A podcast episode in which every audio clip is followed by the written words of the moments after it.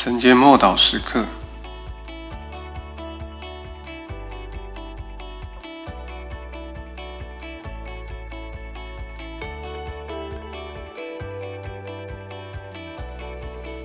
随时多方祷告祈求。以弗所书六章十八节上半，靠着圣灵，随时多方祷告祈求。第七个武器也是最后一项武器，就是祷告。不过经文中并没有把它描述成为一项武器的形式，而是指穿上军装的方式。我们要借着祷告穿上军装，我们要将真理穿戴起来，也要拒绝一切的谎言。我们要穿戴公义。也要弃绝不公不义，我们要传代乐意传福音的心智，也要弃绝不情不愿的心。我们要穿戴信心，也要拒绝不信的心。我们要穿戴起救恩的头盔，也要拒绝属世界的思考方式与行为模式。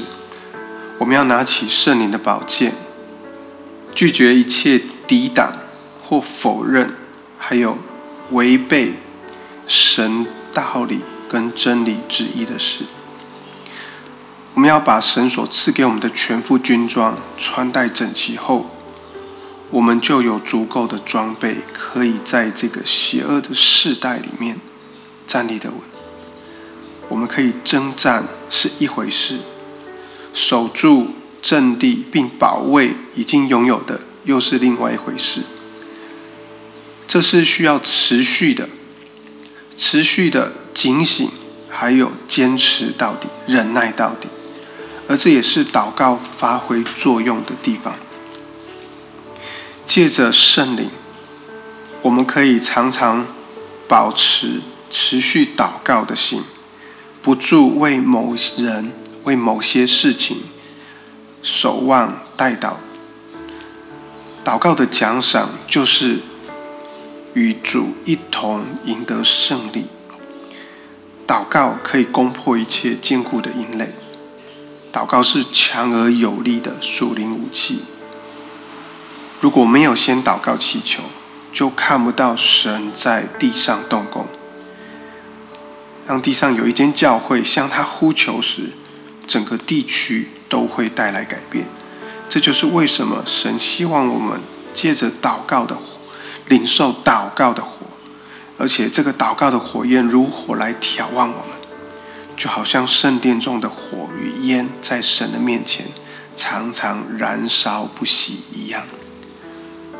我们一起来祷告：主啊，你希望我们都投入在祷告的侍奉中，借由祷告，我们所献上的。就会像馨香之气陈列在你面前，蒙你悦纳。主，我们的祷告要如香升到你的面前，并且闭门回应。你会把那在祭坛上的炭火再次加添在我们身上，在我们的教会，在我们的群体当中，奉主耶稣基督的名祷告。Amén.